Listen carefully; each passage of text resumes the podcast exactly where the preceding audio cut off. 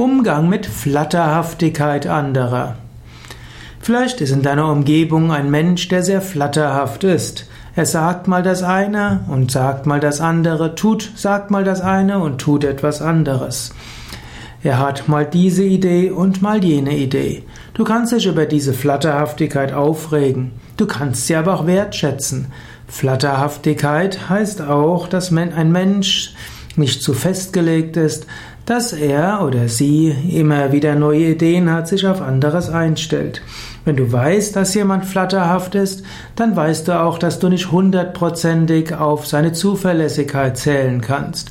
Aber du kannst dich darauf verlassen, dass wenn du deine Meinung änderst, der andere das vielleicht auch akzeptieren kann.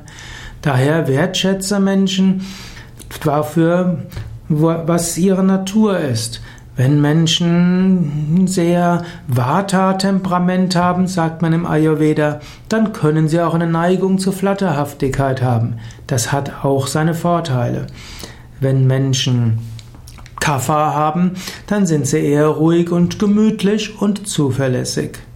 Natürlich, auch bei flatterhaften Menschen brauchst du manchmal Zuverlässigkeit. Da musst du eben klare Vereinbarungen treffen, du musst es verschriftlichen, du musst dann sagen, das und das haben wir vereinbart.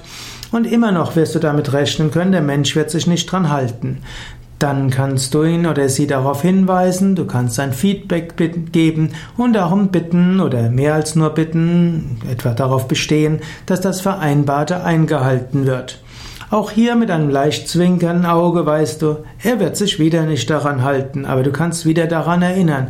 Und in diesem Umgang mit Vereinbarungen treffen, daran erinnern und letztlich darauf bestehen, wirst du doch überwiegend auch ein Menschen mit großer Flatterhaftigkeit bei wichtigen Dingen dazu bringen können, verlässlich zu sein.